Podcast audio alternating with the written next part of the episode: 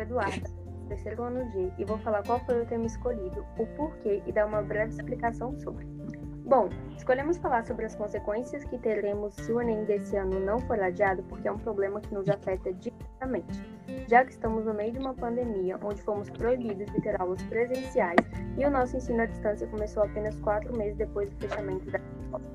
No nosso país, o ensino público já é precário e ficamos atrás de muitos alunos da rede particular, e agora com isso ficaríamos mais atrasados ainda.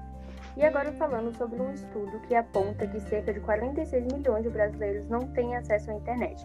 Então eles ficarão totalmente sem ensino nesse momento que a única saída é a aula online.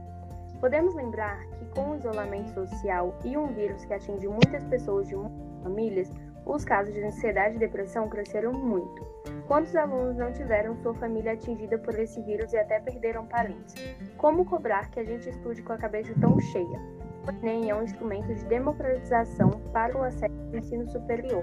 Como vão exigir que temos uma preparação adequada para competir com tantas outras pessoas no meio do cenário que estamos passando? Isso é injusto e excluiria ainda mais alunos negros e pobres das universidades. Olá, meu nome é Felipe e eu sou do terceiro ano G. E vou falar sobre a manifestação da SBPC pelo adiamento do Enem 2020. A SBPC, junto com, outras, junto com outras entidades, como a Amped, por exemplo, enviou nesta terça-feira, 19 de maio, uma carta ao ministro da Educação pelo adiamento das inscrições para o Exame Nacional do Ensino Médio.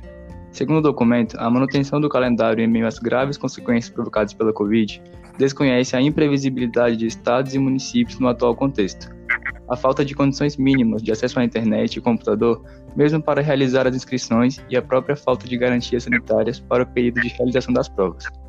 Nesse sentido, a carta solicita a prorrogação por ao menos dois meses para as inscrições, elaboração de um plano nacional para plantões de apoio à inscrição e, igualmente, a execução de um plano de promoção à inclusão digital.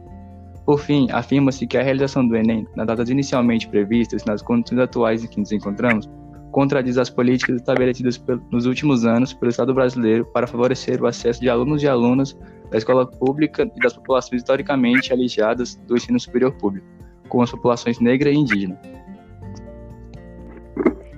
Olá, eu sou Yuri Gabriel do terceiro F e vou falar sobre as manifestações do adiamento do Enem. Com o surto da pandemia do coronavírus, não teria como ir às ruas, então os estudantes decidiram usar sua fonte mais forte para se manifestar, que é a internet. Milhares de estudantes mobilizaram usando a hashtag ADNEM. O Twitter foi uma das redes sociais que mais se vê a mobilização, chegando a entrar nos tópicos de tendência do Twitter, que são tópicos onde mostra as hashtags mais usadas no Twitter. E com essa grande mobilização, o governo decidiu agir e fazer uma votação para o adiamento do Enem. E os estudantes venceram a causa. 75 votos contra 1 para o adiamento do Enem. Mas já pensou se o Enem não tivesse sido adiado? Quais seriam as consequências?